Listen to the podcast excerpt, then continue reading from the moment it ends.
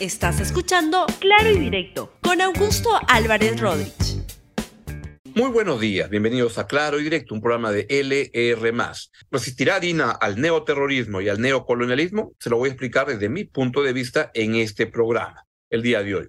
El país se está enfrentando una ola de vandalismo, de protestas, que hay que entenderla, hay que saber, entender, identificar de qué se trata. Y acá hay múltiples este, orígenes. Hay, sospecho yo, creo yo, por un lado, hay gente que legítimamente siente una frustración por la caída de eh, la presidencia de Pedro Castillo. Caída que hay que recordar fue, no lo vacaron, ni siquiera no lo sacaron por la denuncia de la, de la, de la fiscal, lo sacaron porque el propio presidente de la República se ah, puso la cabeza en la guillotina que él mismo puso al convertirse en un aprendiz de dictador suelo, al convertirse en un golpista, al violar la constitución.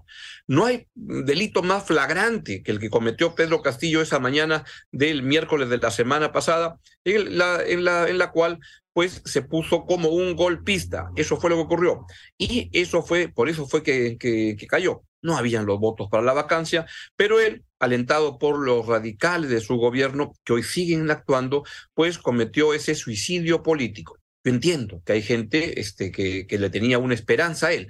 Por ejemplo, hay una encuesta que Ipsos hizo hace, algún, hace un mes donde preguntaba qué le, sugería Pedro Castillo y había un punto en que se llamaba esperanza. Pues en Lima solo producía esperanza en el 11% de los que viven en Lima. En cambio, a nivel de regiones subía al 38%. Y me parece recordar que cuando se hablaba de ese indicador en la zona de la región andina del sur, pues este indicador levantaba mucho. Pedro Castillo significaba una esperanza. Pedro Castillo fue en los hechos una estafa un embustero, porque lo único que fue fue un presidente mediocre, corrupto y autoritario. Eso fue lo que fue Pedro Castillo. Y en su desesperación, cuando el miércoles pasado seguían apareciendo las denuncias de la gente que le, le, entregaba el billete en su mano. Eso es lo que decía este señor Salatiel Marrufo. Y aparecía por todos lados la evidencia de ser un presidente que era un tremendo pericote, un asaltante, un ladrón, como muchos presidentes que han habido en el Perú. No todos, por supuesto. Bueno, pues este señor se lanzó a un golpe de Estado y entonces eso genera una, mm, frustración grande, mucha gente, y parte de esta gente está protestando. Otra parte, otra parte protesta porque es parte de un vandalismo que está estructurado, organizado, armado, y que sus acciones son claramente acciones terroristas porque producen terror. Y acá hay que distinguir, no es que sea un terrorismo de sendero luminoso, sus métodos de trabajo, sus métodos de acción son propios del terrorismo, porque miren a ver lo que pasó ayer en Panamericana. Veamos, por favor.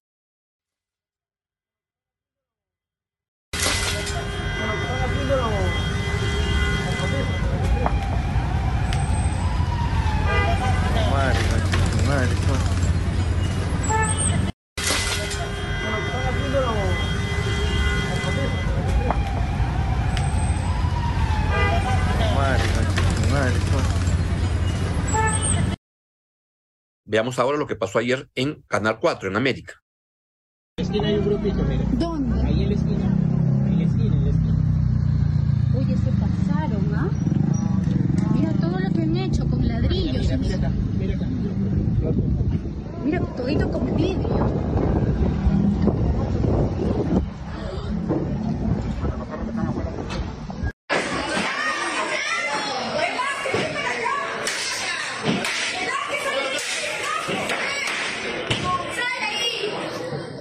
Graba. Graba. Graba con audio, baje.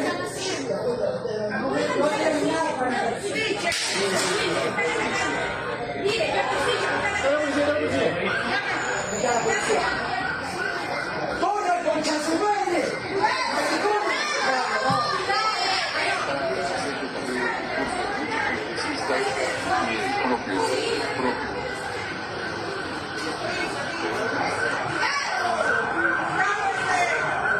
Se han ido en la esquina.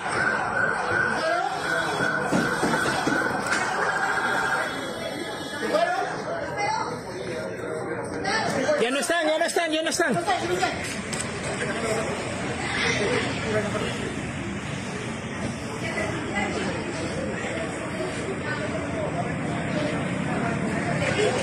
esquina hay un grupo chico.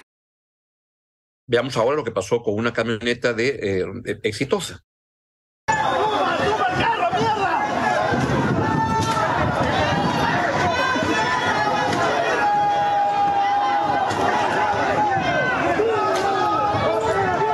Vamos a cuidar al tío, huevón.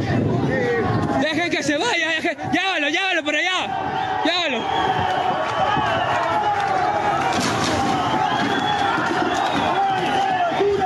¡Presa basura! ¡Presa basura!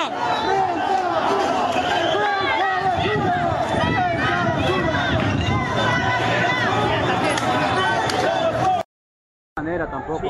Que esa agua está mal, hermano. ¿Recuerdan quién hablaba de prensa basura y eso? Sí, los loquitos de Aníbal Torres y Betsy Chávez. Y que el señor presidente de la República hacía así cuando decía prensa basura y agraviaba a, la, a, la media, a, los medios de comunicación. Porque este gobierno viene agraviando, viene atacando a los medios de comunicación desde el comienzo de su gobierno. ¿Quieren más? Esto pasó con una, ah, en, TV Perú. políticas que vive nuestro país y de esa manera no se ha permitido el paso de ninguna de las de, las personas.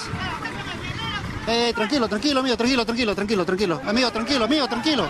Tranquilo, tranquilo. Tranquilo, tranquilo, tranquilo. Eh, amigo, tranquilo. Tranquilo, amigo, amigo. Amigo, amigo, amigo, tranquilo. Amigo, amigo. Amigo, tranquilo. Bu- Bueno, imágenes en vivo, ¿no? Lo que está. En estos momentos, nuestro compañero Ali Ayala se encuentra exactamente en el kilómetro 265 de la Panamericana Sur, eh, en ese tramo conocido como Barrio Chino, y hemos visto todos eh, eh, información en vivo y en directo sobre cómo está siendo eh, agredido por los manifestantes que han llegado a este punto de la Panamericana Sur. Él daba cuenta que estaba despejada esta zona, sin embargo, estamos viendo ¿no? lo, que está, lo que está pasando. Eh, vamos a retomar en cualquier momento que se ponga buen recaudo nuestro compañero, eh, su equipo, su camarógrafo, todo el equipo de prensa que está siguiendo de cerca todo lo que está pasando desde hace ya varios Bien, frente a todos estos hechos, el Instituto de Prensa y Sociedad que, que presido emitió ayer este, este, este comunicado este, advirtiendo y lamentando lo que está ocurriendo. Pero este, lo van a, poner en pantalla. Pues esto es parte, quiero hacer notar, de una, una, una política sistemática de agresión por parte del gobierno o de lo que era el gobierno de Pedro Castillo contra los medios de comunicación en el Perú, contra el periodismo independiente. Y por eso se, se inventó esa paparruchada de la prensa alternativa y esas cosas el gobierno de Castillo estuvo atacando a los medios de comunicación. Eso se lo informamos junto con el Consejo de la Prensa y la Sociedad Nacional de Radio y Televisión a la misión de la OEA, ese mamarracho que enviaron y que lo que fue acabó siendo es un cómplice de el señor Pedro Castillo, tema que tiene mucho que ver con lo que está pasando en este momento. Y ahora lo que quiero decir es que este tipo de acciones es, y yo, yo se lo informé así en este programa, es la que estaba preparando Pedro Castillo para el día que lo iban a vacar o el día de la vo- votación de su vacancia. Y eso fue lo que produjo la renuncia de Daniel Barragán, porque lo que le hizo, lo que le dijo el entonces presidente, al entonces ministro de Defensa de Barragán, es dile a la Fuerza Armada que el día de la vacancia, que ellos pensaban que iba a ser el 15 de, diciembre, va a haber una azonada. Se creía en Trump, se creía, ¿quién se creía ese señor Pedro Castillo? Y lo que le pidió es que en ese caso la Fuerza Armada no dijera nada, que se, simplemente se quedara tranquila y dejara que eso ocurriera. Ese plan es el que se ha puesto en marcha ahora en el país en todos lados y con acciones vandálicas, con acciones de protesta que están muy, muy preparadas por la gente, además, que estuvo metiendo el gobierno de Pedro Castillo en el gobierno de Pedro Castillo, las prefecturas, etcétera. ¿Para qué? Para armar este tipo de acción este, armada. Este tipo, porque esto de armada, bueno, no sea armada, esta violencia que está ocurriendo. Y ustedes pueden decir, ¿es exagerado que esto sea terrorismo? ¿Cómo le llamamos a ese tipo de acciones? No es un terrorismo como el de Sendero Luminoso. Y lo que está habiendo en muchas partes del país es un tipo de acciones violentas, como las que sí hacía Sendero Luminoso, por razones muy diversas, por razones de las actividades ilegales este, que hay en todo el país, minería ilegal, tala ilegal, este, que son alguien que han sido socios de Pedro Castillo permanentemente y con quienes se ha movido Pedro Castillo permanentemente. Es eso lo que está ocurriendo en el país y ahí no hay que confundir. Hay unas acciones terroristas que están ocurriendo por todos lados. En ese contexto, hay diferentes maneras de entender lo que está ocurriendo.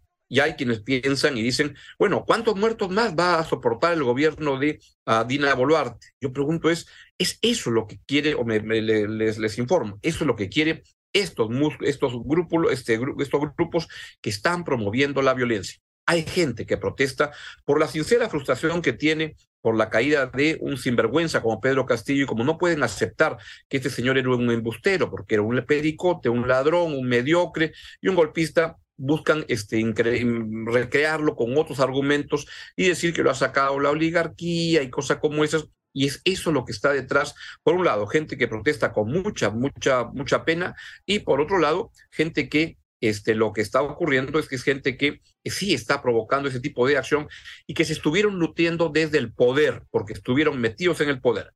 Ante este caso se puede reaccionar de dos maneras. Una, por ejemplo, con un buen comunicado que emite la Asamblea Nacional de Gobiernos Regionales.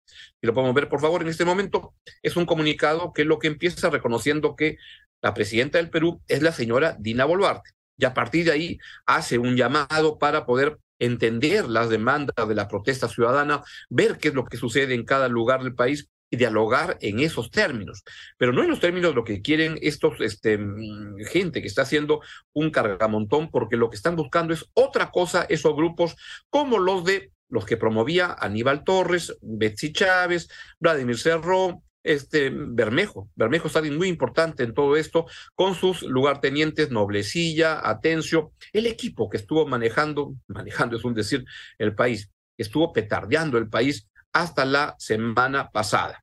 Y entonces eso es lo que está ocurriendo acá sin ninguna duda.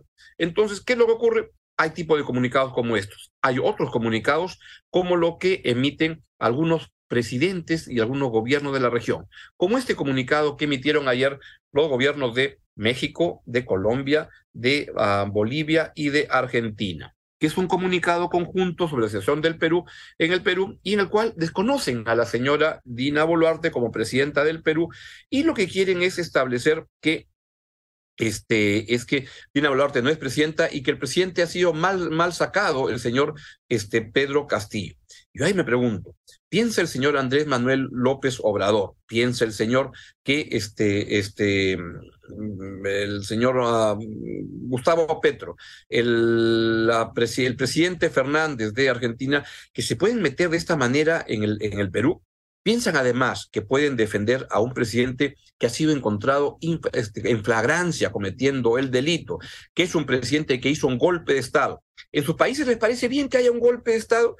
En sus países les parece, claro, el señor Fernández, el presidente de Argentina, es un señor que es un pisado por la señora Cristina Kirchner, que maneja el gobierno y lo mangonea a él, y esa señora Cristina Kirchner acaba de ser condenada por ladrona, por ratera. Así es porque las, los Kirchner, la familia Kirchner se embolsicó el Estado argentino, como muchos presidentes en Argentina. Y eso le parece muy bien al señor Fernández. El señor AMLO, el señor presidente de México, es un presidente que es un prepotente y cree que puede hacer lo que le da la gana acá en el Perú y que esto es su rancho. Ya la, Cancillería ya la advirtió a su embajador y creo que lo corresponde ahora es este, pues, declararlo persona non grata y que se vayan. O el presidente de Colombia, que es un exterrorista y que lo que hace es que cree que puede de esta manera zamparse en el Perú, hacer lo que quiera. La verdad que es penoso, penosa la, la, la, posición de los presidentes Petro, Fernández, este AMLO y el presidente Arce, el presidente de Bolivia. Penoso recibir de dos países que se supone que deberían velar por la legalidad, respaldar a un presidente que es un golpista, además de un ladrón, además de un mediocre acaso porque se parece bastante a ellos. La Cancillería debe tomar con mucho cuidado esto y eh, de hecho emitió ayer un, un, comunicado de extrañeza que a mí me parece un poco más muy muy tibio para con respecto a la situación y ahí este es este comunicado donde lo que le están diciendo es que esto no es así, que en el Perú se ha sacado al señor Pedro Castillo de manera correcta. Y alguien que podría jugar un papel no sé, importante acaso para poder hacerle entender a estos gobiernos están muy equivocados a los de Venezuela, a los de, solo faltó Venezuela, Nicaragua y Cuba en, esa lista de, estos países, es el embajador en Naciones Unidas, que sigue siendo porque todavía ha renunciado, pero no acaba de, irse y no se va a ir, simplemente es una extraña manera de renunciar. Renuncio y la renuncia se, aceptará en el 2024 y realmente si pueden se quedará en este después, porque es un embajador que ha estado muy este, detrás de todo lo que ha sido el manejo este, internacional de la política peruana, muy cercano a todo lo que ha sido ese intento de la misión de la OEA de traer a una misión de la OEA acá. ¿Para qué? Para que sean cómplices del gobierno de Pedro Castillo, para no hablar de la corrupción y tener el cuajo de decir que en el Perú había un exceso de libertad de expresión. Bueno, el señor Manuel Rodríguez Cuadro ha sido parte de este, este equipo que este, estuvo trabajando con Castillo y miran, por ejemplo, la ahí está, vean ese video cuando Castillo llega a Nueva York. ¿Quién lo recibe? Este, vamos a ver, es el, el video, ah, e, este es, este es. Este creo que es, es cuando fue el presidente de Naciones Unidas hace poco y ahí lo recibe el embajador Rodríguez Cuadros, muy amigo de Pedro Castillo. Gran abrazo, venga, venga esos cinco, órale mano. Y entonces, este, ahí está, listo. Bueno, ahora eh, sería bueno que él, que ha estado con toda la narrativa, que era la narrativa que tenían a AMLO, que tenían esos gobiernos de la región, que eran los que estaban apoyando esa misión de la OEA, pues este, debería convencerlos a estos presidentes que están equivocados.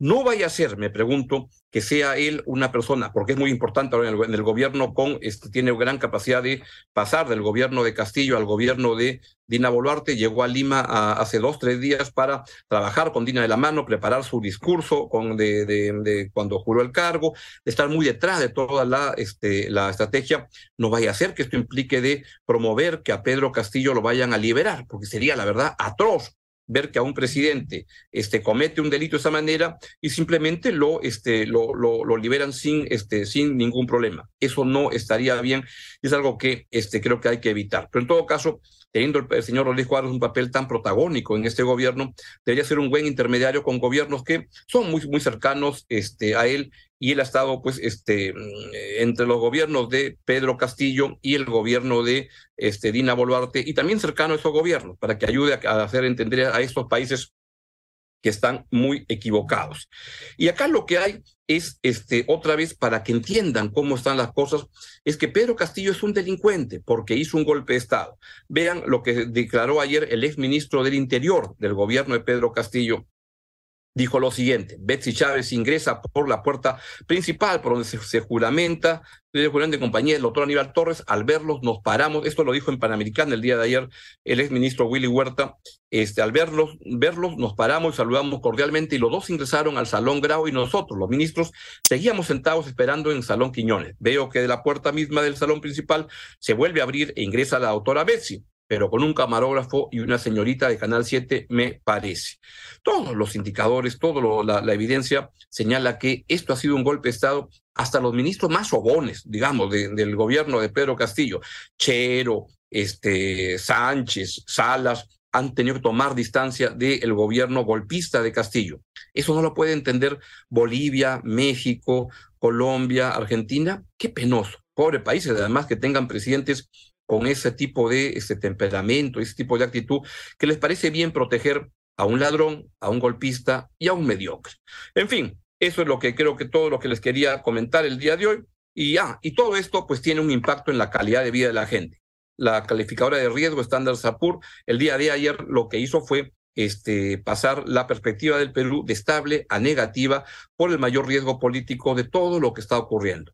Eso es lo que ha logrado Pedro Castillo. Y eso impacta en la calidad de vida de los más pobres, aquellos a, quienes el señor Castillo decía que quería este, ayudar y simplemente los usó como biombo para robar. Esas son las cosas, así lo veo y así se lo comento. Y por eso creo que hay que estar muy este, firmes frente al neoterrorismo de grupos que están armando una violencia en el país y de un neocolonialismo de gente como este que también simpatiza con ese tipo de movimientos como Andrés Manuel López Obrador, Gustavo Petro, etcétera, y creo que sería bueno que la Cancillería les comente a sus a los embajadores de esos de esos países que pueden estar viendo lo que pasa en el Perú, que informen bien a sus gobiernos o que de lo contrario mejor se vayan de acá. Chao, chao, buen día. Gracias por escuchar Claro y Directo con Augusto Álvarez Rodríguez. Suscríbete para que disfrutes más contenidos.